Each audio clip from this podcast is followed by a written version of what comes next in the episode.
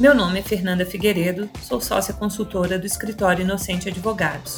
Começa agora Inocente Podcast, o podcast da Inocente Advogados. Nessa série de podcasts que o escritório preparou sobre as principais alterações da Lei de Improbidade Administrativa, foi possível constatar que a Lei 14.230 de 2021 operou sensíveis e significativas reformas no antigo texto da Lei 8.429 de 92, que justamente por esse motivo tem sido chamada de nova Lei de Improbidade.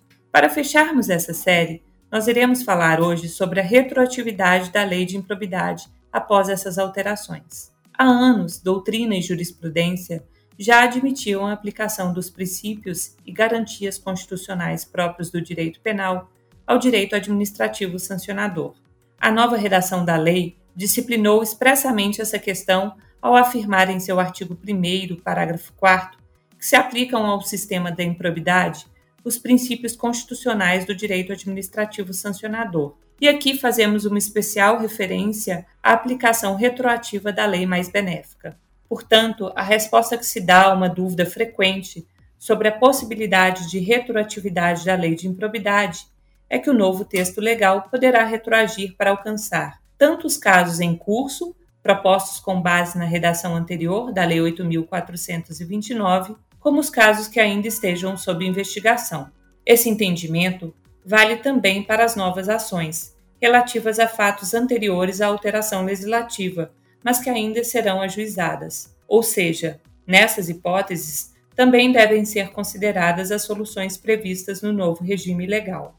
Nessa perspectiva, considerando que a nova lei de improbidade apresenta uma série de normas caracterizadas como mais benéficas aos réus, a expectativa é que seus comandos legais afetem diretamente as ações em curso, o que inclusive já pode ser visto em algumas decisões judiciais mais recentes.